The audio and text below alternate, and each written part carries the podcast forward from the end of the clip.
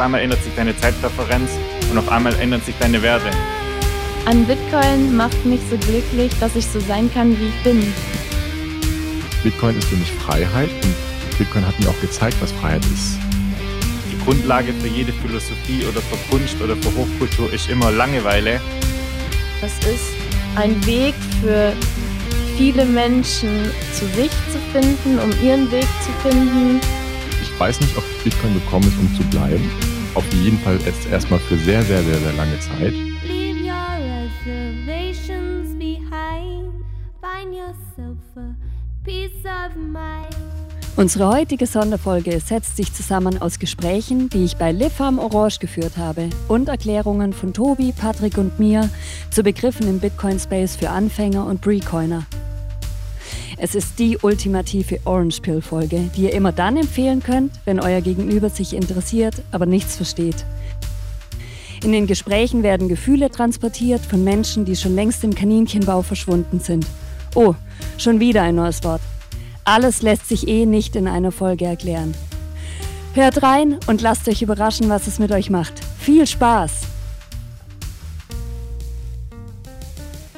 Hallo Patrick, hallo Tobi. Hi Lea. Hi. Schön, dass wir zusammensitzen. War nicht ganz klar. Der Tobi ist nämlich beim Skifahren heute, aber er hat sich extra ein neues Headset zugelegt, damit er mit uns aufnehmen kann. Tief in den Schweizer Bergen WLAN gefunden.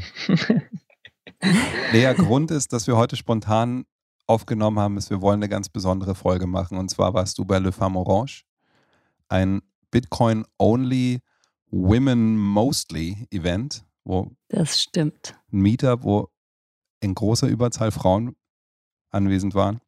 Und als ich mir angehört habe, was du dort an, an, an Tönen eingefangen hast, an Gesprächen, die du dort geführt hast, habe ich gemerkt, das ist eine völlig neue Perspektive auf Bitcoin, die da entsteht, weil die Stimmung dort eine ganz besondere war. Und es war scheinbar wirklich eine Atmosphäre frei von irgendwelchen Zwängen oder, oder Darstellungsbedürfnissen. Es ist eine, ich habe die Aufnahmen angehört und gemerkt, da ist, eine, da ist eine Lebendigkeit in den Stimmen. Da ist, niemand hatte, man hat das Gefühl, niemand musste sich in irgendeiner Form anpassen. Alle haben sich scheinbar sofort wohlgefühlt.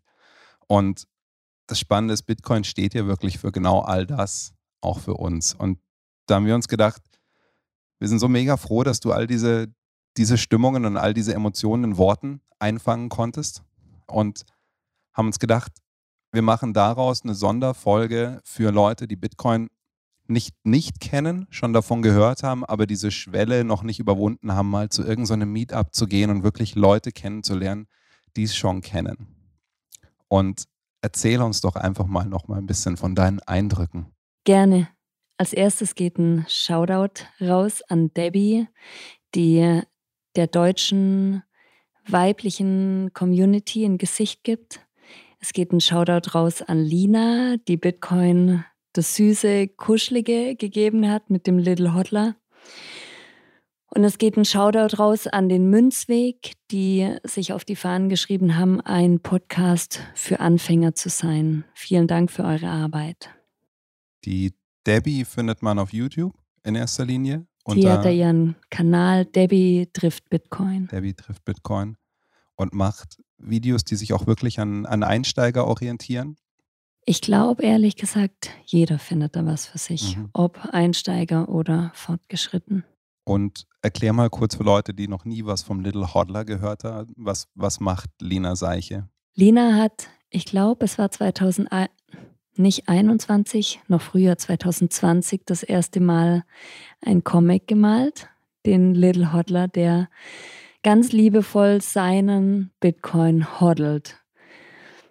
Das, was wir versuchen beizubringen, dass egal wie der Preis schwankt und volatil ist, dass man seine Bitcoin bei sich selber hält, nicht auf einer Exchange, nicht verkauft, sondern dass Bitcoin wertvoll ist. Und Lina gibt dem ganz tolle Bilder, die richtig tief sind und süß und witzig. Und die beiden waren, waren ganz arg involviert in die Organisation dessen, des Events Le Femme Orange. Aber das Ganze braucht ja auch einen Ort, wo es stattfinden kann. Es hat stattgefunden im Hotel Princess in Blochingen, das erste Bitcoin-Hotel des Universums, so hat es Marc gesagt. Also ich kann es nicht äh, bestätigen, ich habe es noch nicht nachrecherchiert, aber ich gehe davon aus, dass Marc kein Bullshit erzählt. Deswegen Genau, es hat in Blochingen stattgefunden, Hotel Princess, und es war eine total schöne Atmosphäre dort, weil es gibt die Satoshi Bar, es gibt äh, überall sitzt ein äh, kleiner Hodler und ein spezieller Hotel-Hodler und es ist alles einfach auf Bitcoin ausgelegt. Überall ist Bitcoin. Satoshi ist schon mal gleich der erste Begriff, den wir vielleicht kurz erklären äh, sollten. Tobi, zwei Bedeutungen. Kannst du es kurz übernehmen? Also Satoshi ist zum einen das Pseudonym des äh, Entwicklers von Bitcoin, Satoshi Nakamoto. Das ist nicht, nicht sein richtiger Name, sondern eben das äh, Pseudonym und wir wissen nicht, ist es ein Mann, ist es eine Frau, ist es eine Gruppe. Ähm, und zum anderen ist ein Satoshi die kleinste Einheit eines Bitcoins. Also ein Bitcoin besteht aus 100 Millionen Satoshis. Und dazu muss ich gerade sagen, Anita Posch eine Menschenrechtsaktivistin, die ist überzeugt, dass Satoshi eine schwarze Frau war. Mhm. Sie hat, sie hat auch einen, einen Vortrag gehalten im Ploching. Sie war über Videoschalte dabei und den gibt es auch auf ihrem YouTube-Kanal zu sehen. Und es ist faszinierend, was sie macht. Sie macht wirklich, sie macht Entwicklungsarbeit auf Bitcoin-Ebene. Genau, ganz persönlich geht sie in die Dörfer erklärt Bitcoin, macht Schulungen, verteilt Hardware-Wallets, gibt es den Leuten in die Hand. Tolle Arbeit. Jetzt haben wir schon von den, von den Gesprächen gesprochen und von dieser Atmosphäre, die da mitschwingt und, und du strahlst auch gerade immer noch, wenn du, wenn du davon redest. Lass uns doch gleich mal in das erste Gespräch, das du mit dem Marc geführt hast, der das Hotel Princess zu dem ersten Bitcoin-Hotel der, der Welt des Universums gemacht hat. Lass uns da doch einfach gleich mal reinhören. Cool, dass ich hier im Podcast sein darf. Meinst du eher meine persönliche oder interessiert dich eher die Hotelgeschichte?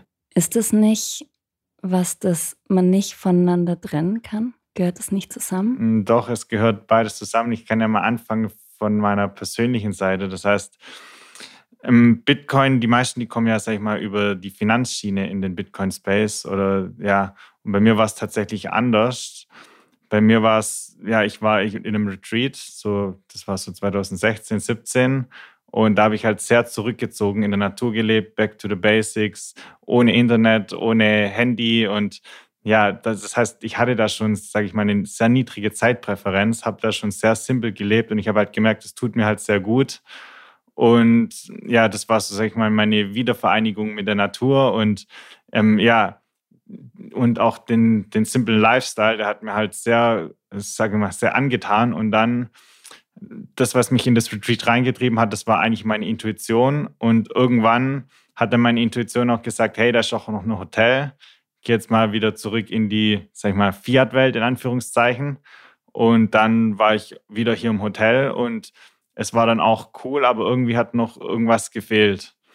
Und gleichzeitig habe ich schon jetzt mal von Bitcoin gehört gehabt, habe mich dann teilweise informiert und ich habe gemerkt, die Bitcoiner, das sind auch teilweise sparsame Leute, minimalistische Leute und das fand ich einfach sympathisch. Das heißt, das, was mich dann in den Bitcoin-Space gelockt hat, waren eigentlich die Werte, die die Bitcoiner vertreten hatten. Das, das simple Lifestyle, der Minimalismus, der bewusste Konsum. Und so ähm, hat es mich dann in den Bitcoin-Space gezogen.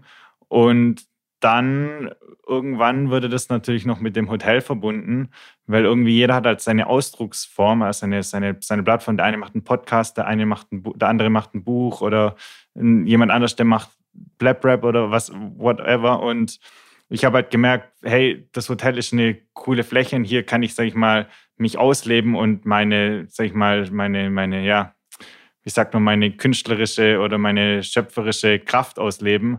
Und dann war einfach das Hotel das Plattform, die Plattform für mich, um meinen Ausdruck zum Leben oder ist es immer noch. Und das ist im Endeffekt so die kurze Story, wie das dann, sag ich mal, von dem persönlichen Bitcoin-Hobby über das, sag ich mal, das, ja, das Business, das da da war, das, das Familienbusiness, das es schon seit über 30 Jahren gibt, ähm, dann jetzt zu dem hyperbitcoinisierten und ersten Bitcoin-Hotel der Welt geführt hat. Ich finde es spannend, dass du sagst, die Werte haben dich als erstes angezogen bei Bitcoin. Mhm.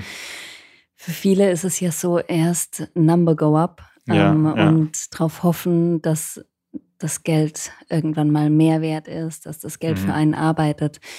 Und wenn man dann Glück hat, dann fällt man richtig in das Rabbit Hole rei- rein Ja. und lernt, welche Facetten Bitcoin mitbringt. Ich finde spannend, dass sich für dich die Facetten erst geöffnet haben und du dann Bitcoin verstanden hast. Also Ja, deshalb ist auch das. das ja. finde ich total schön Mhm. und spannend.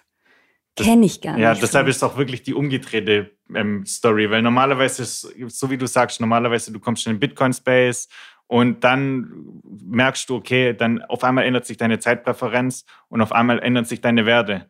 Aber bei mir war es halt komplett andersrum. Bei mir war halt die Zeitpräferenz schon sehr niedrig und bei den meisten Leuten, die kommen mit einer sehr hohen Zeitpräferenz, die sind im Konsum gefangen oder sind teilweise sehr unbewusst und dann kommen die in Bitcoin-Space, haben dann auf einmal, merken die, hey, das ist ein Tool zum Sparen auf einmal überlegen die sich dreimal, kaufe ich jetzt das iPhone oder spare ich vielleicht das Geld in Form von Bitcoin auf die Seite und in drei, vier, fünf Jahren habe ich vielleicht die doppelte, dreifache Kaufkraft, kann mir dann zwei oder drei iPhones leisten und dann ändert sich natürlich die Zeitpräferenz und deshalb ist es, ja, so wie du sagst, natürlich, sag ich mal, exotisch mein Weg und nicht der klassische Standardweg. Ja, aber es ist die Frage, ob derjenige sich dann auch drei iPhones davon kauft oder denkt, Ja. na ja, das alte iPhone, das geht schon noch eine genau. Weile.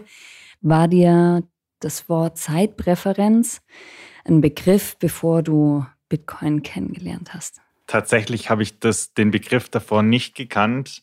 Aber was mich halt angesprochen hat, waren, wie schon gesagt, die Werte, also sag ich mal, das bewusste Konsumieren der Bitcoiner. Und das fand ich halt sehr, ja, sag ich mal, anziehend.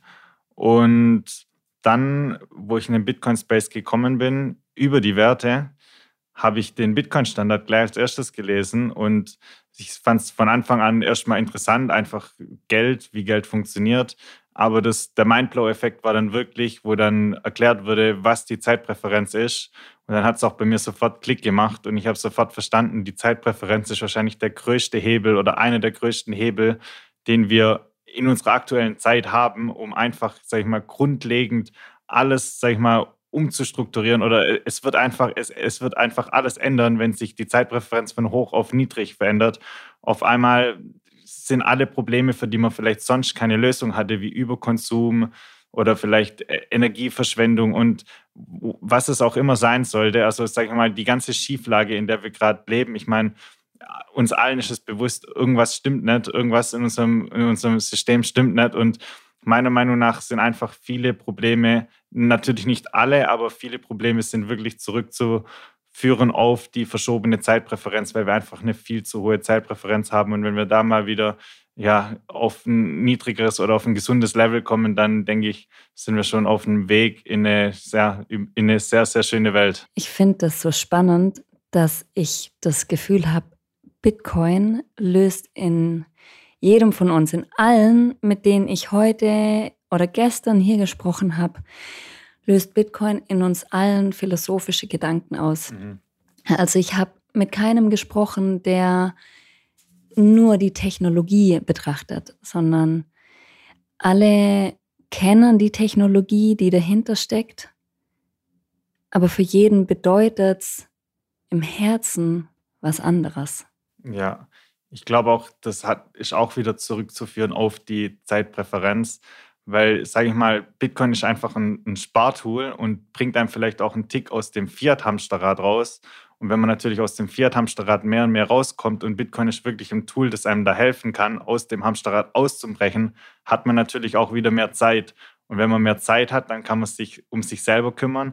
Und wenn man sich um sich selber kümmert, früher oder später hinterfragt man Konzepte, Konzepte, die man einfach von der Community, von seinen Eltern, von der Schule und so weiter übernommen hat. Man hinterfragt die ganzen Sachen und dann wird natürlich alles philosophisch. Und man sagt ja auch immer, die Grundlage für jede Philosophie oder für Kunst oder für Hochkultur ist immer Langeweile. Und man, ja, und da kommt man halt nur hin, wenn man nicht mehr sein Schedule totally overloaded hat, sondern wenn man wirklich auch wieder die Zeit findet, auch mal in sich selber reinzufühlen, mal zum Schauen, wie geht's mir eigentlich, mal in Ruhe durchzumatmen. Und da ist wirklich Bitcoin ein Tool, das einen da wieder zurückbringen kann zu seiner Quelle in die eigene Kraft. Also Bitcoin gibt uns allen die Möglichkeit, in einen Dauerretreat zu gehen. Ja, das, man kennt ja auch, ich sage immer, Bitcoin ist meine Meditation. Ja, ich verstehe deinen Punkt, weil Bitcoin jeden Tag uns anregt, über Probleme nachzudenken, die es gibt in der Welt und welche Lösungen es möglicherweise geben kann. Ja, vor allem die Lösung ist halt so essentiell bei Bitcoin, weil auch es gibt auch viele Goldbugs oder viele Leute, die irgendwie mit Aktien hantieren und so weiter, die auch sehr gut in ihrer Analyse sind. Die analysieren das System sehr gut, die wissen ganz genau, wie das Fiat-System läuft. Aber wenn du in die Augen schaust, da brennen halt einfach die Lasereisen nicht, weil die haben keine Lösung. Die sehen nur die Probleme, die sehen, okay, Schulsystem, Geldsystem, Gesundheitssystem, überall, alles ist marode, aber die haben keine Tools, um das zu fixen. Aber Bitcoin fixes das, nicht alles, aber viele Sachen. Und deshalb ist halt das auch so cool, zum Beispiel hier auf so Bitcoin-Events, weil du einfach die Leute hast, die alle voll mit Hoffnung sind, innerlich brennen. Und dann hast du so einen Synergieeffekt, wenn du solche Leute dann noch auf einen Haufen machst, vielleicht noch alle in ein Hotel reinsperrst. Und dann ähm, fühlt sich das einfach sehr cool an, da ein Part zu sein. Und es ist auch immer schön oder, sage ich mal, sehr motivierend, wenn man Part einer Bewegung ist, die größer ist als einer selbst weil dann kann man auch immer ein bisschen aus, raustunen aus seinem Ego und das kann sehr befreiend sein, weil viele sind natürlich auch sehr in ihrem Ego gefangen und Ego ist halt immer so, sag ich mal, ein, ein Grundübel unserer, sag ich mal, unserer Existenz und wenn man da etwas raustunen kann und einfach merkt, hey, ähm, es gibt gar nicht sowas wie du und ich und wir sind alle verbunden und wir sind alle eins, dann ähm, kann auch Bitcoin wirklich so ein, sag ich mal, so ein spirituelles trojanisches Pferd sein, das einem da, sag ich mal, den Spirit öffnen kann. Also ich zum Beispiel bin hierher gegangen, als er, also zum ersten Mal auf so einem großen Bitcoin-Event. Ich war schon zweimal auf einem Stammtisch, aber so ein Event erlebe ich zum ersten Mal. Und bevor ich hergekommen bin, dachte ich, was wird mich da wohl erwarten? Da sind Leute, die sind total bekannt im Space ist es dann so mit Fame und auf sowas stehe ich ja gar nicht. Und ich bin einfach total weggeblasen davon, wie freundlich und offen alle sind, wie gerne sich alle miteinander unterhalten und sich für die Ideen des anderen interessieren. Es ist total fruchtbar. Ja, ja, das ist auf jeden Fall einmalig und hm, es ist auch das, das Coole, finde ich, auch an dem Bitcoin-Space. Man ist, sag ich mal, in der klassischen Fiat-Welt ist es ja immer so, man muss ja immer in irgendwelche Rollen schlüpfen. Dann gibt es dann den Banker oder dann gibt es den Hotelier, zum Beispiel wie ich, dann muss der mit Anzug rumlaufen und das muss dann alles geordnet sein. Und im Bitcoin Space ist es wirklich so, du wirst bestraft, wenn du nicht authentisch bist. Das heißt, das, was ankommt, ist, wenn du authentisch bist und wenn du hier mit dem, sag ich mal, aufgeblasen rumläufst, mit dem Anzug, die Leute per Sie ansprichst und so weiter, dann wirst du hier sofort raus aussortiert, sag ich mal. Aber wenn du 100% authentisch bist, dann wirst du dafür belohnt. Und im Fiat-System ist es andersrum. Wenn du, sag ich mal, eine Rolle spielst, wirst du belohnt. Wenn du authentisch bist, dann wirst du runtergecancelt. Und im Bitcoin-Space ist es halt wirklich so, wenn du authentisch bist, wirst du belohnt. Und wenn du einfach nur eine Rolle spielst, wirst du gecancelt. Ja, das stimmt. Da hast du total recht. Das erlebe ich genauso. Vielen ja. Dank. Stark. Sehr cool. Viel Spaß noch heute Abend. Danke, wünsche ich dir auch. Und schön, dass du gekommen bist. Ja, vielen Dank, dass ich hier sein darf der Marc spricht mir aus dem Herzen. Ich habe ein, ein Riesengrinsen, wenn ich zuhöre, weil gerade diese, diese Veränderungen, diese, diese Auswirkungen auf, die, auf das Denken, auf die Persönlichkeit, die das Beschäftigen mit Bitcoin hat, das geht Schritt für Schritt, je tiefer man reinkommt. Und ich glaube, wir sollten jetzt einfach ein paar von den Begriffen, die er genannt hat, erklären. Für Leute, die gerade einfach das Gefühl haben, wow, ich, ich will so glücklich und zufrieden sein wie er. Und ich will aber verstehen, von was er redet. Und ich würde gern mal anfangen mit dem Begriff, er hat gesagt Fiat Welt und Fiat Hamsterrad. Also das, ja, das, das Fiat Hamsterrad, das ist, glaube was, was uns alle beschäftigt, dass wir in einem System leben, wo wir dazu angehalten werden, Dinge zu kaufen, also wir gehen arbeiten, viele in einem Job, den sie nicht mögen, um uns Dinge zu kaufen, die wir nicht brauchen, um Leute zu beeindrucken, die wir nicht mögen. Das ist eigentlich das Fiat Hamsterrad. Mhm. Aber was bedeutet Fiat? Fiat ist ähm, unser Geldsystem der Zentralbanken. Wir hatten früher den, den Goldstandard, wo jeder Dollar durch die entsprechende Menge Gold gedeckt war. Und irgendwann ist man dann eben von dem weggekommen und unser Geld heute ist nicht mehr durch solche Werte wie Gold oder irgendwas gedeckt oder nur noch zu einem sehr kleinen Teil. Und Fiat kommt aus dem Lateinischen und heißt einfach es werde. Weil es werde immer mehr Es werde so Geld. viel, dass die Zentralbanken entscheiden. Es ist nichts und es wird trotzdem immer mehr in der Summe, in der Anzahl, aber nicht im Wert. Und das ist der krasse Gegensatz zum Bitcoin. Und da muss man tatsächlich jetzt einen Begriff, den er, glaube ich, vier oder fünf Mal erwähnt hat, ähm, erklären, und zwar die Zeitpräferenz. Die Zeitpräferenz ist ein Begriff, über den bin ich genauso wie er, er hat es er dir noch erzählt, aber das ist nicht auf der Aufnahme drauf, ähm, aus dem Buch äh, The Bitcoin Standard von Seyfedin Amus.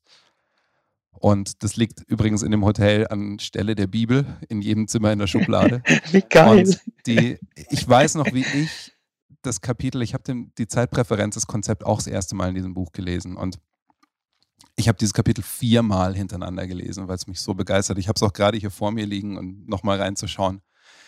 Der, der Begriff oder das Konzept geht gar nicht auf Seyfedin Amus zurück. Das kommt aus der, aus der österreichischen Schule der Ökonomie und ähm, ist berühmt geworden durch äh, den Ökonom Irving Fisher, der lustigerweise eigentlich dafür bekannt war, dass er ein Ökonom war, der hat gelebt äh, 1876 bis 1947 und war ein Ökonom, der eigentlich dafür bekannt war, dass er Sachen, er gilt als einer der klarsten, strukturiertesten Ökonomen aller Zeiten, der Mathe, war ein mathematischer Ökonom und ähm, es gibt eine Geschichte über ihn, und zwar, dass er seine, sein Buch Theory of Interest, in dem eben die Zeitpräferenz vorkommt, dass es so klar und strukturiert geschrieben war, dass das äh, Erstsemester-Studenten ähm, innerhalb eines Durchgangs, eines Lesens verstehen konnten. Und das war in der, in der technischen Ökonomie ein absolutes Unding, weil alles sehr kompliziert und komplex war, ähm, was auch in der Fiat-Welt immer wieder der Fall ist. Die Ökonomie der Fiat-Welt ist unglaublich kompliziert. Wer da tiefer einsteigen will, es ist, es ist eine große Aufgabe, um zu verstehen, was alles nicht funktioniert an dieser Welt. Aber es, es ist komplex. Wir haben das in einer unserer früheren Folgen probiert. Es ist ein langer, langer Weg. Der Gedanke bei der Zeitpräferenz ist folgender. Es geht darum, dass man mit dem, wie man in der Gegenwart handelt, einen Ausblick schafft darauf, wie die Zukunft für einen selber aussieht.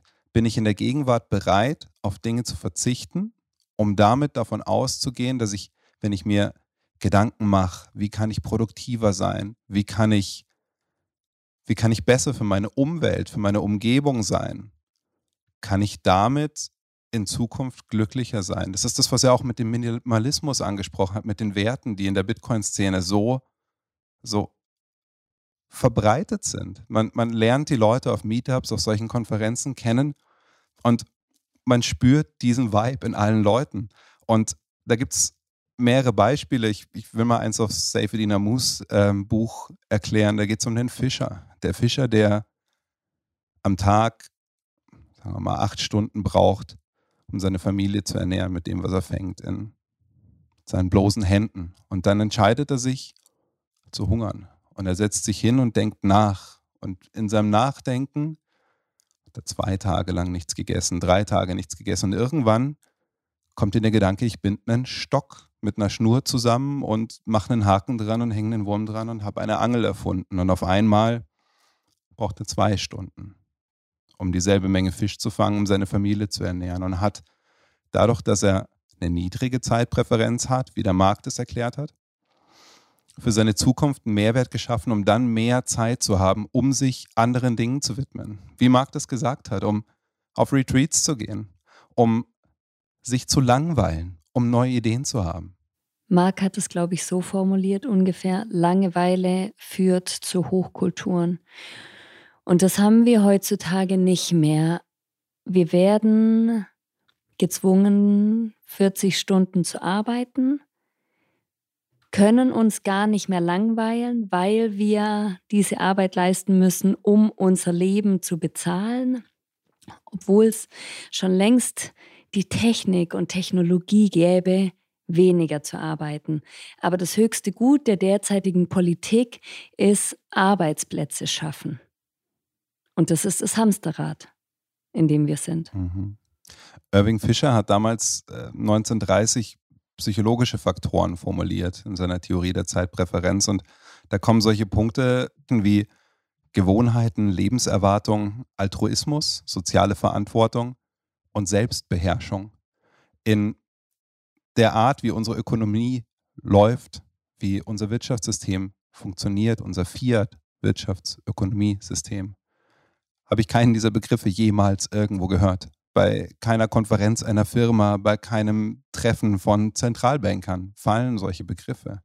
Und das ist wahrscheinlich auch der Grund, warum sich die österreichische Schule in der Fiat-Welt nicht durchsetzen kann und keine Anerkennung gewinnt. Aber Bitcoin basiert auf der österreichischen Schule. Der Code, der Bitcoin zu dem macht, was es ist, ist die Umsetzung der österreichischen Schule. Und es gibt noch ein Beispiel, zwar zur Bildungsentscheidung. Wenn man auf Einkommen verzichtet und Zeit in seine Ausbildung investiert, dann hat man in dem Augenblick eine niedrigere, niedrigere Zeitpräferenz, geht aber davon aus, dass man in der Zukunft ein höheres Einkommen erwirtschaftet. Das heißt, im Prinzip fördert man mit dem Prinzip der Zeitpräferenz auch bessere Ausbildung. Und es geht nicht darum, Leute möglichst schnell in Berufe zu bringen, damit sie eben in der Fiat-Welt grinden und das Hamsterrad weiter betreiben und unglücklich sind und schon am Dienstag darauf warten, dass endlich Freitagnachmittag ist. Nein, die Leute, die mit einer niedrigen Zeitpräferenz leben, die machen Dinge, die sie glücklich machen. Die machen Dinge, die sie voranbringen und die auch ihr Umfeld glücklich machen und ihr Umfeld weiterbringen. Das nächste, was er gesagt hat, waren die Laser Eyes. Ich glaube, das kannst du besser erklären, Patrick. Die Laser Eyes sind das, woran man äh, Profilbilder von vielen Bitcoinern auf Twitter erkennt. Hat es nicht Saylor, Michael Saylor erfunden? Er hat, glaube ich, sein Twitter-Profil mit Laser Eyes ausgestattet und plötzlich haben das alle Bitcoiner gemacht. Und Weiß jetzt gibt es nur noch, also jetzt gibt es nicht mehr so viele, Ja. woran man sieht, wir sind im Bärenmarkt. Aber die Laser Eyes bedeuten im Grunde, dass wir fokussiert sind auf das, was Bitcoin für uns verändert. Es gibt den Spruch, Bitcoin is the signal, the rest is noise. Das heißt, alles andere drumherum, das in, in den Zeitungen steht, wie Bitcoin ist tot und Bitcoin ist eine Bubble und das ist alles nur um abzulenken von dem, was tatsächlich wichtig ist. Michael Saylor, muss man dazu sagen, ist der CEO von einem Softwareunternehmen in den USA, MicroStrategy, das als erstes Unternehmen das Ganze oder einen Großteil des Firmenvermögens in Bitcoin angelegt hat. Eben auch im Sinne der Zeitpräferenz. Und er hat gesagt, Laser Eyes proclaim a technology to guarantee the human rights of life, liberty and prosperity. Laser Eyes channel action even as they protect from delusive distraction. Laser Eyes signal intent to make Bitcoin an instrument of economic empowerment. Das heißt, er sagt, die Technologie, die hinter Bitcoin steckt, hilft uns, unser Leben zu verbessern und die Eigentumsrechte von Leuten zu sichern, Freiheit zu sichern, Menschenrechte zu sichern. Und all das sollen dieser, dieser Fokus der Laser Eyes soll das bedeuten, dass dieser Fokus sich kanalisiert. Leute, die bereit sind, zu helfen, dass Bitcoin von mehr Leuten verstanden wird, haben diesen Fo- Fokus und lassen sich nicht von irgendetwas anderem abbringen, weil sie sehen, das ist dieses eine Schlüsselinstrument, das wirklich Dinge verbessert auf dieser Welt. Er hat ja auch noch einen Satz gesagt, den man im, im Bitcoin-Space sehr oft hört, nämlich Bitcoin fixes this. Ähm, Sprich, Bitcoin repariert das. Das ist ein, ja, so ein, so ein Satz, den ich immer wieder höre und auch so, so toll finde, weil es eben nicht von einer Person oder einer mächtigen Instanz, von einer UNO oder wem auch immer abhängt, diese Probleme, die wir auf der Welt haben, die wir in der letzten Folge besprochen haben, den, dass die Armen immer ärmer werden, die Reicher, Reichen immer reicher, dass es dazu eben nicht äh, irgendeine Gruppierung oder irgendeine eine mächtige Instanz braucht, sondern einfach diesen Bitcoin-Code, der diese Probleme, nicht alle, sagt er ja auch, nicht alle Probleme, aber viele der Probleme, die wir haben, lösen kann. Und ich finde es auch so schön, was der Marc gesagt hat, dass Leute, die sich im Bitcoin-Space engagieren, dass egal welche Ausdrucksform die Leute finden, dass ein Mehrwert generiert wird. Und ähm, ein Begriff, den er jetzt nicht genannt hat, aber den ich da wahnsinnig passend finde, ist Value for Value, weil was zum Beispiel Bitcoin ermöglicht mit dem Lightning-Netzwerk, was wir später auch noch hören werden in einem anderen Gespräch, ist, dass wir gebührenfreie, nahezu, unwesentlich. Ja, also wirklich können von gebührenfreien Zahlungen mit Lichtgeschwindigkeit über die ganze Welt ähm, möglich machen können, möglich sind bereits. Und das schafft eine Möglichkeit jeder Form von Content Creatern, egal ob das jetzt Leute sind, die YouTube-Kanäle sind, die hier sitzen, einen Podcast machen wie wir oder Plap Rap, was er erwähnt hat, das sind Leute, die, die den Hip-Hop nutzen, um Texte über österreichische Schule, Bitcoin und Ökonomie zu wenden, um eben auch die Botschaft von Bitcoin an die Leute zu bringen. Und all diese Möglichkeiten, Leute haben mit, mit Value for Value die Chance, was zurückzubekommen, was zurückzugeben. Manche wählen den Weg, dass sie Teil sein wollen und in der Community aktiv dafür sorgen wollen, dass mehr Leute Bitcoin verstehen.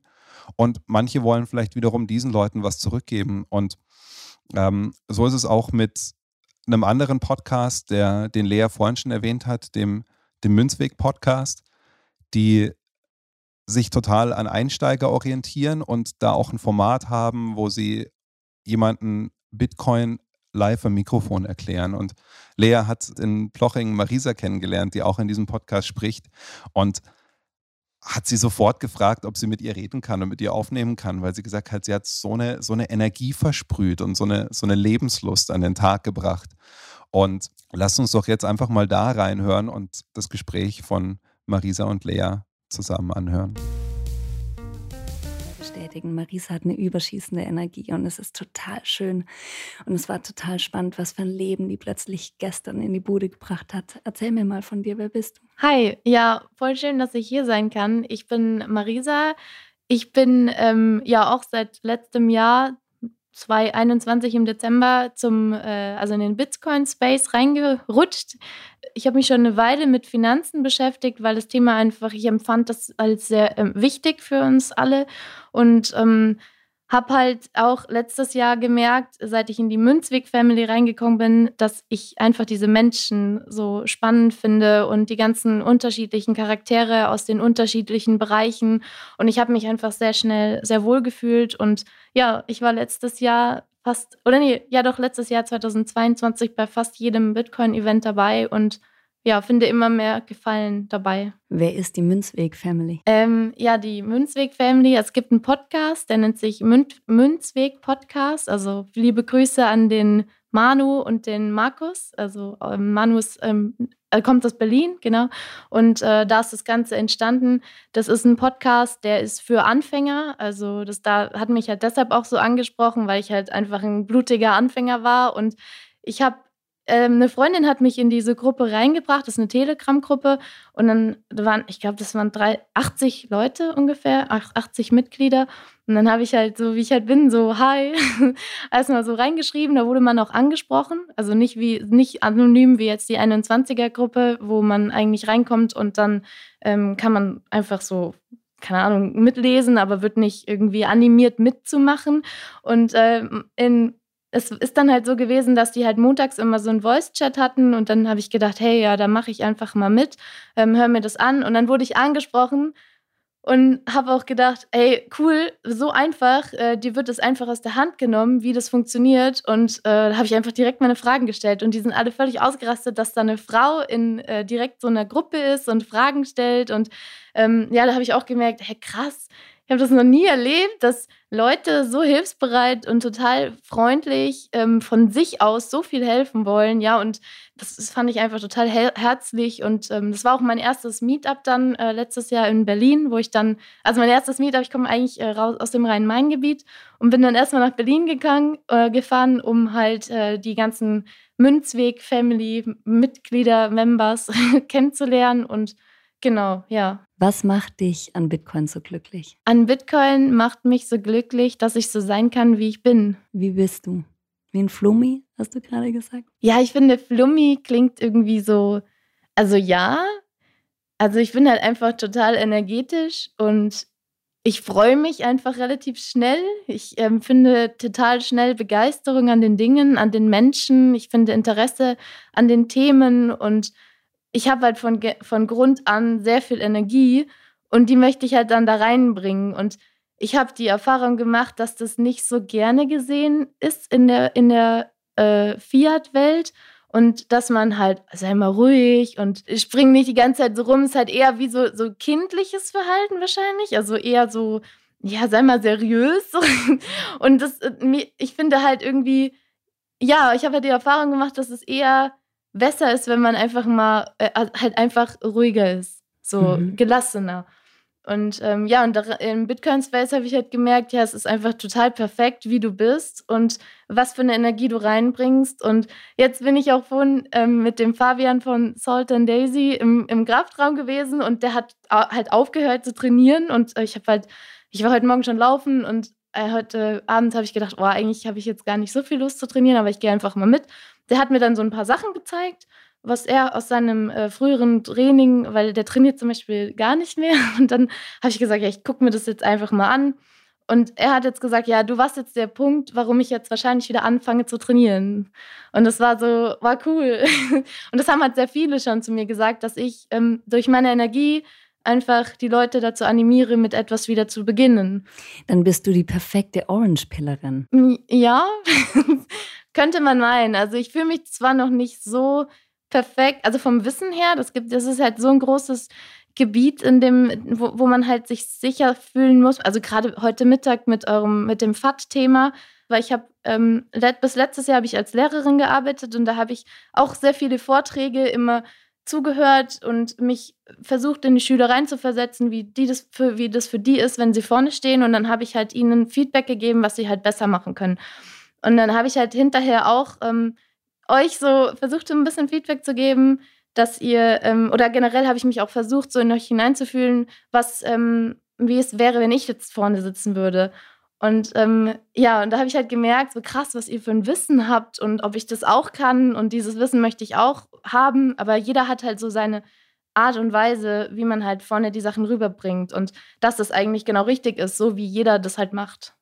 Ist es dann jetzt deine Idee, Bitcoin Education zu machen, also Bitcoin Menschen zu erklären, die es noch nicht verstehen? Ähm, ehrlich gesagt, ich weiß es noch nicht.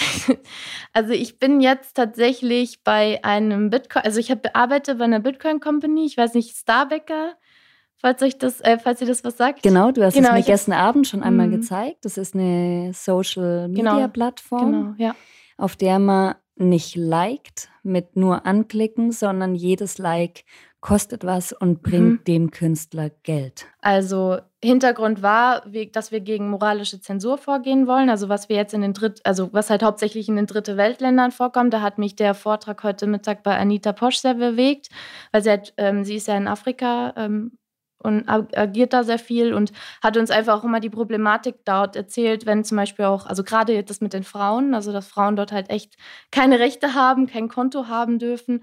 Und ähm, ja, wir mit, mit Starbecker wollen eine Plattform aufbauen, wo man, ähm, wo Künstler einfach äh, sich nicht mehr um Dinge beschäftigen müssen, wie ich muss total viel Geld abdrücken. Also einmal, äh, wenn man es jetzt mit äh, YouTube vergleicht, ähm, YouTube nimmt 40 Prozent an äh, dem Revenue und wir nehmen 10 Prozent. Das bedeutet, dass, ähm, dass die Creator halt viel mehr halt behalten können. Und ähm, zweiter Punkt, also das hatte ich ja jetzt auch schon angesprochen mit der ähm, moralischen Zensur, dass wir, also wir sind zwar die Plattform, wir sind die Zwischeninstanz, aber wir wollen halt einfach verhindern, dass Menschen oder also dass Künstler, die jetzt irgendwie Inhalte teilen, die jetzt eine Regierung nicht für gut erachtet, dass die halt ihre ähm, Arbeiten nicht mehr verkaufen können oder dass sie halt von der Plattform gestoßen werden. Das haben wir halt in den letzten Jahren ähm, halt immer wieder gesehen, dass äh, ähm, Künstler gebannt werden von Plattformen. Das ist auch ein sehr wichtiger Punkt von, von Starwecker. Und ähm, das ist ja auch so ein Thema von den Bitcoinern, dass sie sich nicht so gerne mit ihren Daten einloggen. Das fand ich heute zum Beispiel super spannend. Ich saß im Keller beim Workshop, wie kann man bei den, äh, wie kann man für ähm, Anfänger, also Precoinern, eine Wallet einrichten. Das, wie ich halt in diesen ähm, Bereich reingekommen bin, also ich, ähm, ich habe von Beginn an irgendwie gelernt, schütze deine Daten melde dich nicht überall an, ähm, hab nicht überall deine Spur hinterlassen. Und das war für mich irgendwie so ein Hindernis, dass ich dort irgendwie mich jetzt anmelde unten. Und das wissen halt auch Anfänger noch gar nicht. Also es ist, ähm, ja genau, das war so, ich habe jetzt so einen kleinen Exkurs gemacht von dem Thema Starwecker. Ähm, Was ist dir wichtig an Bitcoin? Was ist für dich das Herzstück an Bitcoin? Mm, die Menschen, die es aufbauen. Also ich finde, Bitcoin ist kein Invest, Bitcoin ist kein Ding, wo man jetzt mit kein Grund, wo man sagt, hey, ich investiere jetzt in Bitcoin, um reich zu werden, um, sondern es ist ein Weg für viele Menschen zu sich zu finden, um ihren Weg zu finden und ja, einfach um die Welt so ein bisschen besser zu machen. Vielen Dank. Schönen Abend dir noch. Danke dir auch. Ciao. Ciao.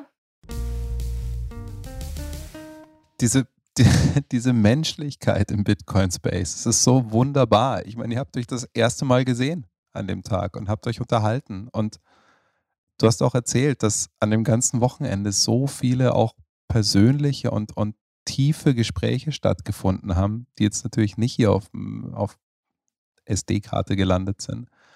Aber ist es nicht wunderschön, was sie erzählt, dass sie sagt, es passt auch zu dem, was Marc gesagt hat, oder? Der gesagt hat, diese, diese seriöse Welt, in der jeder seinen Anzug tragen muss, um Hotelier zu sein. Und, und sie sagt einfach, sie kann einfach ihre Energie, die sie hat, ausleben, wo in allen anderen Bereichen einem immer gesagt wurde, hey, halt dich zurück. Und ich, ich habe solche Erfahrungen als Jugendlicher, als Kind auch oft gemacht. Und finde es so schön, diese, diese Möglichkeit zu sehen, wie Leute in der Community, sie hat ja auch darüber gesprochen, dass sie es noch nie erlebt hat, in irgendeiner Community so herzlich aufgenommen zu werden. Ja, und da, ich glaube, das kann ich erzählen, Tobi. Tobi und ich kennen uns daher, dass wir mal, ähm, wir haben gemeinsam den, den deutschen Ableger von einem Online-Skimagazin betrieben und waren da auch auf, auf Events und Contests und es war natürlich Fiat-Welt. Ja, da ging es um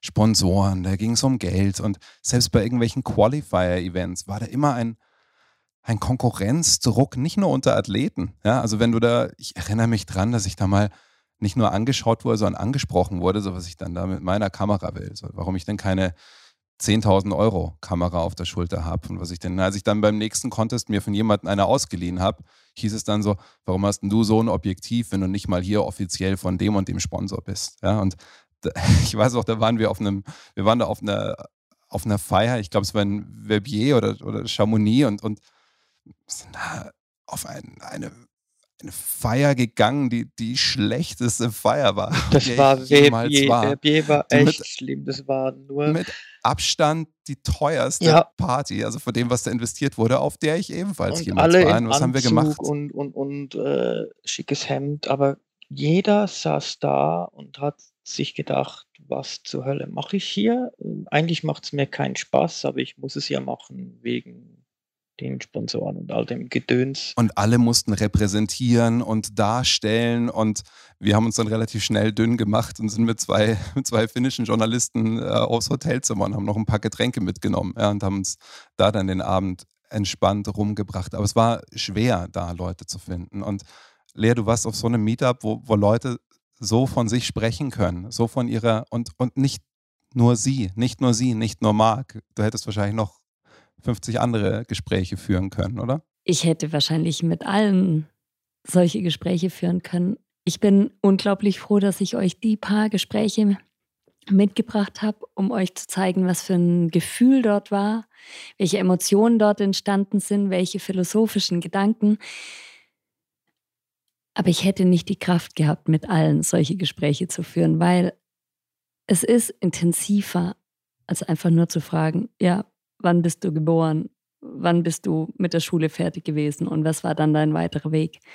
Es sind so individuelle Gespräche. Und die sind tatsächlich ein toller Eindruck. Es, es, interessiert, es interessiert halt im Bitcoin-Space auch wirklich keinen, ähm, was, also klar, man, man, man fragt sich, man, man, man spricht über sein Leben so, aber es ist nicht in der Fiat-Welt, ist die erste Frage immer, was, was hast du gelernt, was arbeitest du, wie viel verdienst du, bla bla bla bla. Das sind die wichtigen Dinge. Im, im Bitcoin-Space interessiert es einfach kein Mensch. Du gehst an diese, an diese Meetups, ähm, besonders von, von der 21-Gruppe, wo es regelmäßig so viele Meetups überall in Deutschland der Schweiz gibt. Und wenn du da als Neuling oder als Neuer in dieser Gruppe hinkommst, die erste Frage ist immer, was hat dich zu Bitcoin geführt? Nicht, woher kommst du, was arbeitest du? Das, das kommt dann vielleicht irgendwann im Gespräch schon mal zustande, aber das Wichtigste ist mal, was ist für dich Bitcoin? Wie bist du zu Bitcoin gekommen? Auf die 21-Gruppe wollte ich, wollte ich auch noch zu sprechen kommen, weil, weil Marisa das ja gerade auch erwähnt hat und du es jetzt nochmal sagst. Das ist die Gruppe, die auch hinter dieser deutschlandweiten Aktion mit den, mit den Plakaten Gesundes Geld Anfang Januar gesteckt hat. Man kommt auf die Webseite, wir verlinken das auch in den Show Notes. Und das ist genau das. Da lernt man unkompliziert Leute kennen, die sich schon in Bitcoin auskennen. Und die sind so offen und bereit, alles zu erklären. Und ich glaube, die sind ein Verein, die sich um Meetups in Städten in Deutschland, Österreich und Schweiz. Und kümmern. tatsächlich kann jeder so einen so ein Meetup starten. Es gibt auf der Webseite, sieht man so eine Karte mit Punkten. Ich habe gerade auf Twitter gelesen, dass die seit heute auch äh, mobil sehr gut funktioniert und habe es getestet.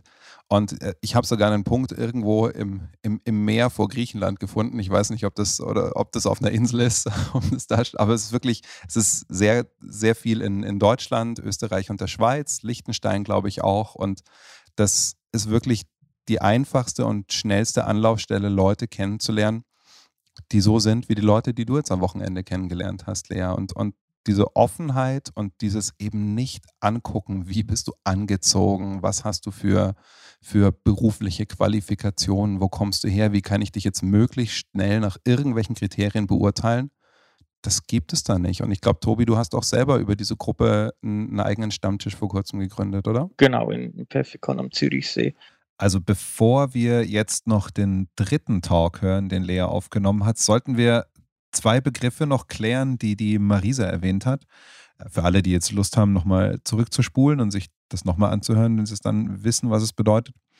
Der erste wäre FAD. Lea, was bedeutet FAD? FAD ist eine Abkürzung, F-U-D. Das steht für Fear, Uncertainty, Doubt bedeutet, dass Menschen, die neu in Bitcoin sind, möglicherweise durch Informationen, die sie im Internet finden über Bitcoin, wie zum Beispiel Bitcoin ist eine Blase, Bitcoin ist tot, verunsichert werden, ähm, Angst bekommen ähm, und in Zweifel geraten, ob Bitcoin wirklich ähm, das ist, was sie sich erhofft haben.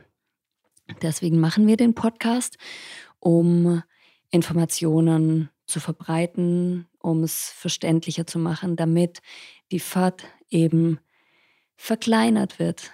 Wir haben gerade darüber gesprochen, dass es im Bitcoin-Bereich nicht wichtig ist, was wir für Ausbildungen haben, woher wir kommen, was wir anhaben, ob wir eine teure Rolex tragen oder mit einem teuren Auto kommen, das ist ja alles auch eine Art von Zensur.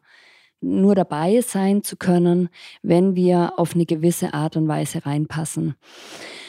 Und Marisa hat das ganz speziell jetzt nochmal gezeigt in, äh, für die, in der Arbeit, also für diese Firma, für die sie arbeitet, Starbacker, dass die eben die äh, Möglichkeit geben zensurfrei Kunst darzustellen. Und Bitcoin ist ja genau das auch. Zensurfrei. Jeder kann mitmachen. Es kann nicht gecancelt werden, also nicht gelöscht werden. Es ist für jeden da. Genau, also sie will dieses, ähm, sie, sie arbeitet in dieser Firma, die ein zensurfreies Social Media ähm, aufbaut, so wie, so wie ich das verstehe. Und, und Bitcoin ist eben auch zensurfrei, ähm, weil es, man kann sich da streiten von niemandem oder eben von allen kontrolliert wird. Das heißt, es gibt keinen, der entscheiden kann, du darfst jetzt Bitcoin nutzen und du darfst es nicht, sondern die Miner sind überall auf der Welt verteilt ähm, oder die, die Kontrolleure des Netzwerks sind überall auf der Welt verteilt und die müssen sich einig sein über sowas. Du kannst nicht eine Person einfach ausschließen, wenn du dafür 50 Prozent des Netzwerks brauchst, um das wirklich durchzusetzen. Also funktioniert es nicht und deswegen ist Bitcoin zensurfrei. Das ist im Code verankert, diese Zensurfreiheit. Jetzt warten auf unserer Festplatte noch zwei Gespräche. Das eine ist mit dem Mats und das andere mit dem Chris von TerraHash.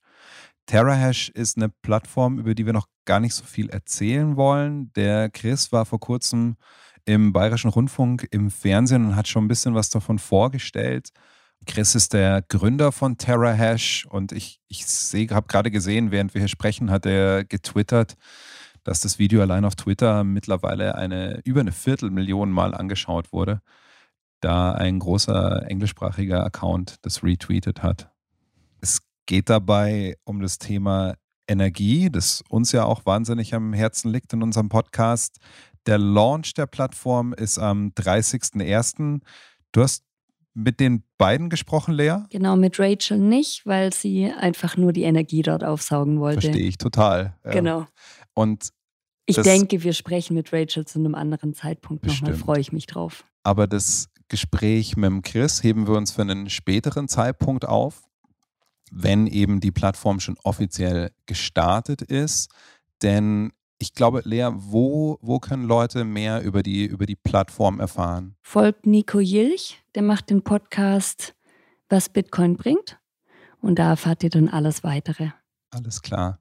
Das heißt, lass uns doch da mal direkt ins Gespräch reinschauen, das du mit Mats hattest, weil ich glaube, das ist das, wo, wenn wir das am Anfang gestartet hätten, wäre es, glaube ich, wahnsinnig schwierig gewesen, reinzukommen. Aber jetzt, wo man mehr versteht, wie Leute im Bitcoin-Space denken und vor allem fühlen, ist das, glaube ich, ein sehr interessantes Gespräch, das wir jetzt hören. Bitcoin, wenn es Leben ist, vielleicht das sein kann, was wir die ganze Zeit uns schon innerlich denken können, dass es ein sehr wohlwollendes Lebewesen ist, dass es gut mit uns Menschen meint? Ja, ich glaube, dass tatsächlich Bitcoins Herz schlägt alle zehn Minuten. Es durchdringt alles. Es gibt die Möglichkeit, dass neues Leben an verschiedenen Orten entsteht, an denen Energie erzeugt werden kann. Also was ich glaube, ist, Bitcoin ist eine einzigartige Chance für die Menschheit. Wir müssen diese Chance ergreifen. Die kommt nicht wieder. Ein dezentrales Netzwerk, das so wertvoll ist, das nicht mehr leicht angreifbar ist. Als Bitcoin noch jung und klein war, war es sehr leicht angreifbar. Es hat jetzt die ersten 14 Lebensjahre überstanden. Wir müssen dieses Wunder schützen, alle mit Teilnahme, mit Notes, mit Mining, indem wir Bitcoin halten, indem wir andere Menschen aufklären. Es ist noch jung, aber wir müssen gut drauf aufpassen, dass es nicht kaputt geht. Es wird ja auch immer wieder gesagt, dass Bitcoin quasi unzerstörbar ist. Wenn jetzt Bitcoin ein Lebewesen ist, es muss ja nicht unbedingt zerstört werden. Aber glaubst du, dass Bitcoin auch irgendwann wieder sterben kann? Vielleicht sogar freiwillig? Ich kann es mir nicht vorstellen. Durch die dezentrale Struktur können einzelne wie Arme absterben. Hast du den Film gesehen, My Octopus Teacher? Den habe ich leider nicht gesehen. Das ist total spannend. Da geht es um einen Taucher, der ohne Flasche taucht und sich zum Ziel macht, immer länger unter Wasser bleiben zu können und sich mit einem Oktopus befreundet. Und an einer Stelle wird der Oktopus verletzt von einem Hai. Ein ganzer Arm wird abgebissen. Und der Taucher ist richtig traurig und denkt, dieser Oktopus stirbt jetzt.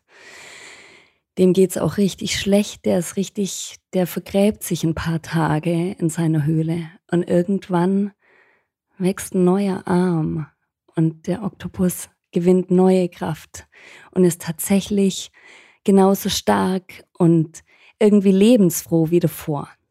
Und ich glaube, Bitcoin funktioniert ähnlich. Also wir haben das erlebt bei dem Mining Ban 2021, im Mai war das, dass Bitcoin, die Hashrate ist total eingebrochen und es war ein bisschen kritischer Zeitpunkt wahrscheinlich für Bitcoin. Wie der Arm, der abgebissen worden ist, der hat Bitcoin geschwächt. Aber Bitcoin ist zu neuer Kraft gekommen und die Hashrate ist bei immer neuen ATHs. Ob Bitcoin ganz sterben kann, ich glaube nicht. Da unterscheidet sich es dann doch wieder von einem biologischen Lebewesen wie dem, dem Oktopus, der natürlich dann irgendwann gestorben ist. Jedes biologische Lebewesen hat ein Ende und Bitcoin ist dann doch wieder was anderes, weil es Mathematik und Code ist. Deswegen gibt Bitcoin auch die Möglichkeit, Wert nicht nur über Raum zu bewegen, sondern auch über Zeit. Ich fand die Geschichte mit dem Oktopus sehr treffend, weil es gibt doch dieses eine Meme, wo einfach drin steht, is it good for Bitcoin? Dann ein Pfeil nach unten, yes. Also es gibt quasi nichts, was dem Bitcoin schlecht sein könnte, weil sich bei uns Menschen dann einprägt, ah, selbst das hat der Bitcoin jetzt überlebt, das schafft Vertrauen. Das ist Erfahrung, dass selbst wenn ein großes Land wie China den Bitcoin einfach aus einem Land verbannt, dass auch dem Bitcoin nichts anhaben kann. Und dadurch gewinnt man mehr Vertrauen in dieses Lebewesen, wie du es bezeichnet hast. Und das stärkt es natürlich ungemein. Und je mehr Bitcoin einsteckt oder je mehr Bitcoin beweisen kann, was es überhaupt ist und was es kann, desto mehr Vertrauen wird es auch gewinnen. Glaubst du, es ist ein Lebewesen? Kann mir sehr gut vorstellen, dass es ein Lebewesen ist. Es ist sowieso umstritten, was überhaupt Leben ist. Und ich kann mir aber auch vorstellen, dass Bitcoin irgendwann wieder gehen wird. Also, dass es quasi eine, ein Übergang ist. Ich weiß nicht, ob Bitcoin gekommen ist, um zu bleiben auf jeden Fall erstmal für sehr, sehr, sehr, sehr lange Zeit. Nur tue ich mich schwer mit der Vorstellung, dass wir Menschen dauerhaft abhängig von diesem Bitcoin sind. Also Bitcoin ist für mich Freiheit und Bitcoin hat mir auch gezeigt, was Freiheit ist. Und wenn wir 100% Freiheit haben wollen, dann darf das eigentlich keine Abhängigkeit sein. Dann ist das, dann läuft das nebenher. Vielleicht sind wir froh, dass es Bitcoin gibt, aber wir sind nicht abhängig. Da reden wir aber dann von Zeitabständen, die wir uns aktuell überhaupt noch nicht vorstellen können. Nur ist das so ein Gedanke von mir, den ich vielleicht noch nicht so gut einordnen kann, dass wir dauerhaft eine Abhängigkeit von etwas haben. Da zeigt sich, dass wir Bitcoiner sehr gerne philosophische Gedanken haben und lange über Fragen nachdenken. Und immer wenn wir über Themen sprechen, wissen andere, die keine Bitcoiner sind, ganz genau, dass wir im Hinterkopf immer an Bitcoin denken und das ist für andere manchmal ganz schön anstrengend. Ich kann das sehr gut nachvollziehen, weil Bitcoin ist sehr schwer über Wissen zu verstehen. Ich würde Bitcoin als ein Gefühl bezeichnen. Bitcoin kann man, also dieses Gefühl kann man durch Wissen erlangen, aber es ist nicht garantiert, dass man es darüber bekommt. Ich glaube, es ist eine Grundeinstellung, dass man sich dem gegenüber öffnet und dann geht es, glaube ich, auch relativ schnell. Nur fällt das sehr, sehr schwer, sich dem zu öffnen, weil man vielleicht schon sehr an diese Dinge gewöhnt ist und es einem vielleicht auch gar nicht. Es ist, ich sehe Bitcoin als so unfassbar perfekt und es ist schon unglaublich und fast unvorstellbar, dass so etwas existiert. Und wir alle suchen diesen Fehler. Und es hat noch keiner den Fehler bei Bitcoin gefunden. Nur glaube ich, dass es für viele schwer vorstellbar ist, dass sowas überhaupt existiert und sie es deswegen lieber ignorieren. Ich finde es so spannend, dass du sagst, es ist so ein Gefühl und denk mir, warum schaffen dann leider noch nicht so viele Frauen den Zugang zu Bitcoin? Weil Frauen haben ja meistens einen leichteren Zugang über Emotionen.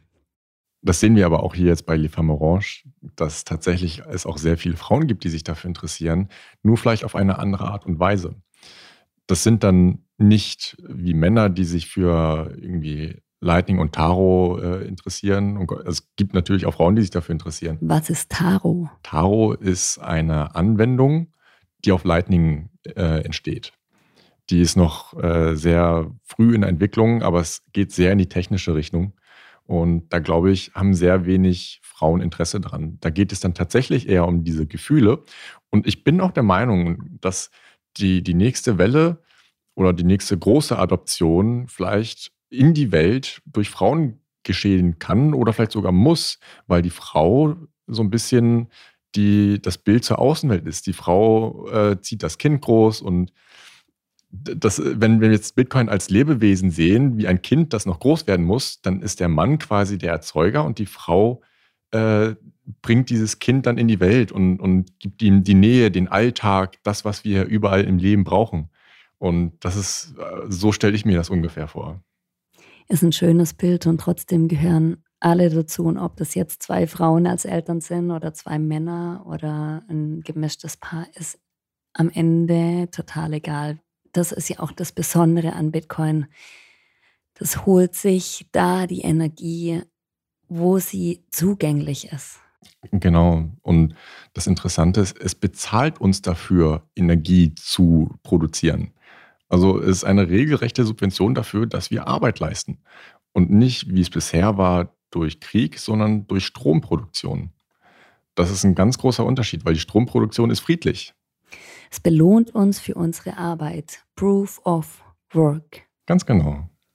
Schön, vielen Dank. Sehr gerne.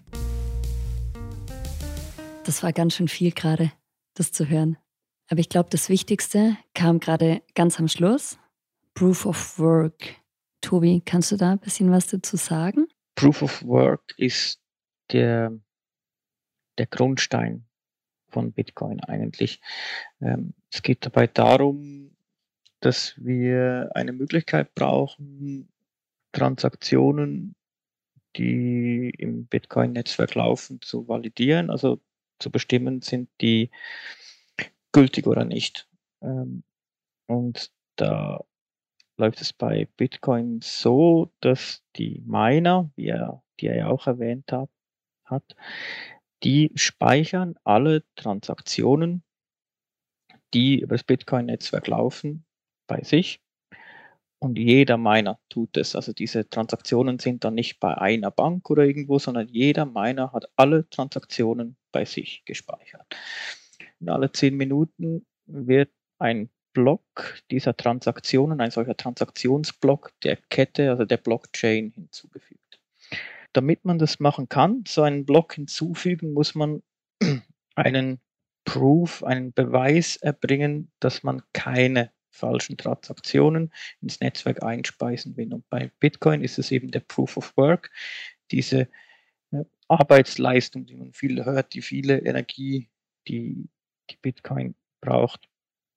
Ähm, und was da passiert, um mal ganz einfach zu erklären, der letzte Block in der Blockchain hat einen sogenannten Hash, kann man sich vorstellen wie ein Passwort und die Miner versuchen, dieses Passwort zu knacken. Eigentlich ist die rattern Zahlenreihenfolgen durch diese Hashes und irgendwann finden sie dann den richtigen Hash. Und das ist eben auch das mit der, mit der Hashrate, das angesprochen wurde. Also wie viele Hashes pro Sekunde kann das Netzwerk, wie, wie oft pro Sekunde kann das Netzwerk raten, bis es den richtigen Schlüssel findet. Und wenn jetzt einer dieser Miner einen, diesen, einen solchen Hash gefunden hat, dann hat er das Recht, den Block der Blockchain hinzuzufügen. Ähm, alle anderen Miner müssen aber dem zustimmen, indem sie vergleichen, erstens mal, eben ist der Hash richtig. Das können die ja dann einfach kontrollieren. Wenn ich dir das Passwort von meinem Computer sage, kannst du das eingeben und schauen, ob es stimmt. Ähm, und sie vergleichen die Transaktionsliste, die hinzugefügt werden soll, mit der Transaktionsliste, die sie selber gespeichert haben. Wenn jetzt jemand versucht, mit dem gefundenen Hash eine falsche Transaktion hinzuzufügen, die sich selber bereichert, sagen alle anderen mein, hey, meiner, hey nein, deine Transaktionen stimmen nicht mit unseren überein, du darfst diesen Block nicht hinzufügen. Und deswegen eben Proof of Work, weil dann, dann verlierst du einfach deine Arbeit, die du geleistet hast, um einen falschen Block hinzuzufügen, weil er dann nicht angenommen wird. Deswegen wird es auch gar nicht erst versucht, weil es sinnlos ist, diese Arbeit da reinzustecken für eine falsche Transaktion. Und wer jetzt nochmal zurückspulen will, zu dem Punkt mit Hashrate und Mining Ban ganz kurz erklärt, die Hashrate zeigt die Gesamtleistung aller Rechner, die auf der Welt gerade eben diesen Proof of Work leisten, an. Und dies vorletztes Jahr 2021 schlagartig, ich glaube um über 30 Prozent eingebrochen, eben weil in China das Bitcoin-Mining verboten wurde und ganz viele Rechner dort vom Netz offline gingen und in kürzester Zeit, ja, kürzester Zeit, über eine Zeit von ein paar Monaten, stellt euch mal vor, das ganze Bankensystem müsste auf der ganzen Welt umziehen. Das würde nicht so schnell funktionieren. Ähm, in kürzester Zeit wieder online ging, Großteil davon in den USA und auf einmal ging diese Hashrate wieder hoch. Und neben Bitcoin fixes das kam, glaube ich, vorhin auch schon mal der Spruch, Bitcoin doesn't care. Es gibt nämlich auch noch die sogenannte Difficulty, die diese Rechenaufgabe, diesen Schlüssel, den die Miner finden müssen, um einen Block zu validieren, den du erklärt hast. Das passt sich dann einfach an. Das System bleibt stabil, bleibt sicher, jede Transaktion funktioniert. Aber da gibt es so viele Möglichkeiten, das noch genauer anzuschauen und mehr darüber zu lernen, wer das will. Das Wichtige ist erstmal zu wissen, wie sicher und wie fehlerfrei Bitcoin läuft. Und das war auch mein Punkt, warum ich glaube, dass das Herz alle zehn Minuten schlägt, weil diese Blöcke circa alle zehn Minuten erstellt werden und Energie dafür gebraucht wird, wie bei einem schlagenden Herz.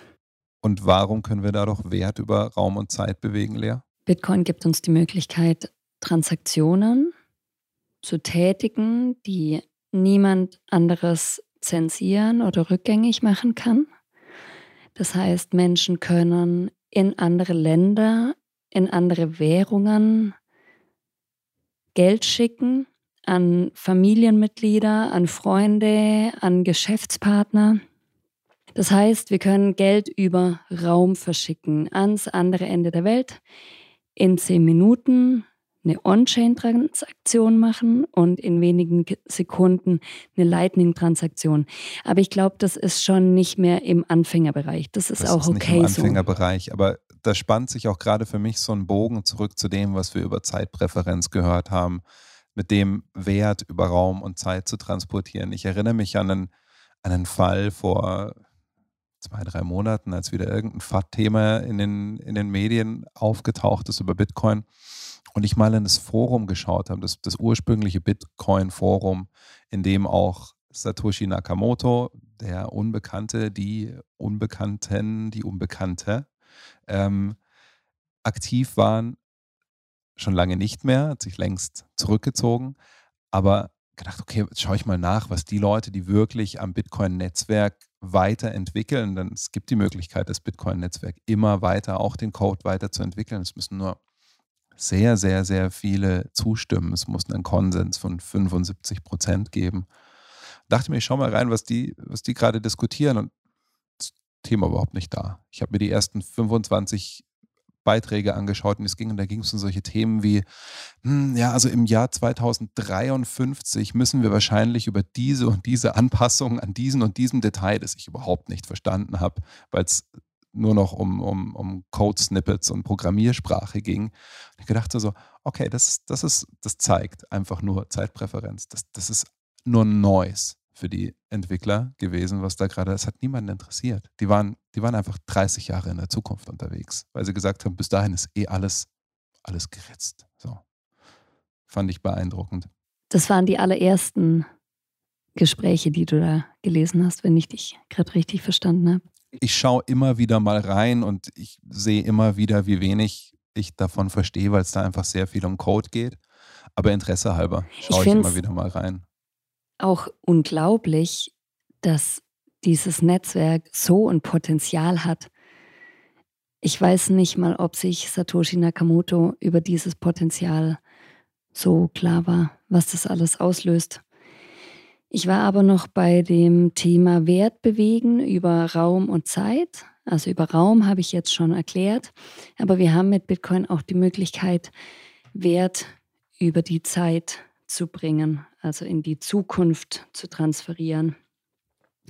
Anita Posch hat bei ihrem Vortrag ganz schön gesagt, Bitcoin ist auch Sprache, weil wir unseren Seed Phrase in zwölf Wörtern merken können, wir können unsere Bitcoin einfach nur in unserem Kopf speichern.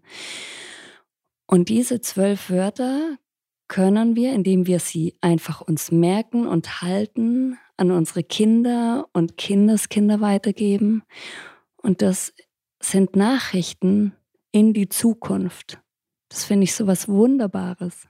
Und damit das Vermögen, das auf einer einzelnen Bitcoin-Adresse sitzt, so sicher schützen, dass es klingt nach nichts, zwölf Wörter. Die, die stammen aus einer Liste von, ich glaube, 2048 Wörtern. Und um sich das mal vorzustellen, es war eine der Zahlen, als ich mich mit Bitcoin ähm, das erste Mal beschäftigt hat, die mich sehr, sehr beeindruckt hat, die Kryptographie, die, die Kryptographie, die dahinter steckt, um eine einzelne dieser zwölf Wörterketten zu entschlüsseln, um eine einzelne Wallet, eine einzelne Bitcoin-Adresse und den Inhalt, den Wert dessen zu hacken, bräuchte man mit der Rechenleistung des stärksten Industriecomputers derzeit, ich glaube, zweieinhalbtausend Jahre Dauer ausprobieren. Und bei aller Zeitpräferenz, ähm, so viel Zeit haben wir alle nicht.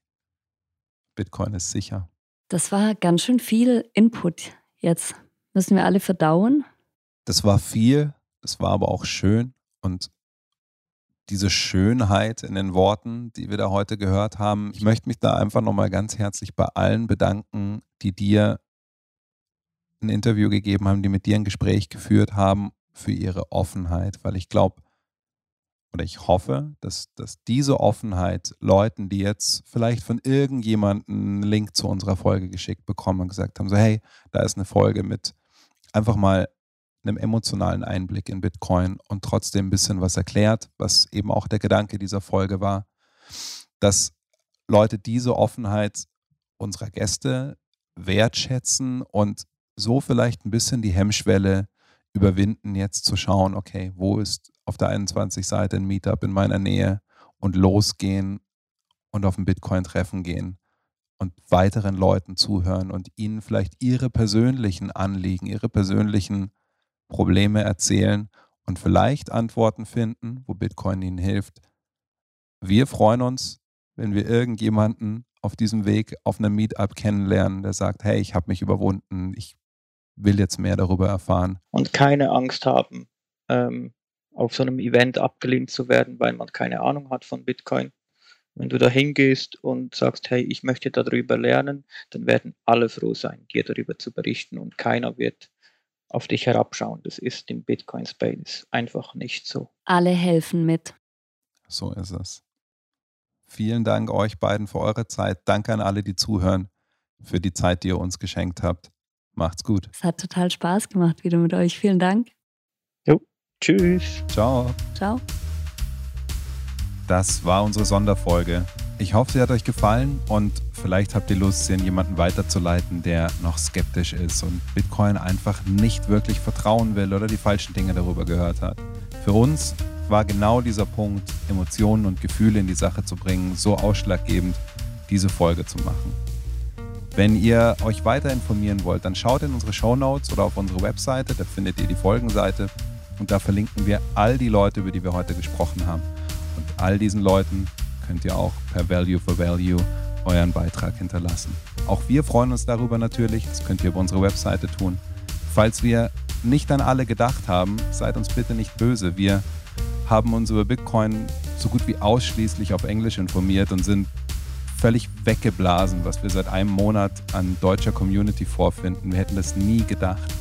Wir freuen uns über jede Form von Lob, Kritik, Vorschläge für unseren Podcast, schreibt uns einfach an podcast.zeitsprungbitcoin.de und ansonsten findet ihr uns auf Instagram, Twitter und natürlich auf unserer Webseite. Unser Podcast ist unser Hobby und das war jetzt eine Ausnahme, dass wir den einwöchigen Abstand hatten. Die nächste Folge hört ihr wieder in zwei Wochen. Macht es gut bis dahin und abonniert uns, dann verpasst ihr keine Folge.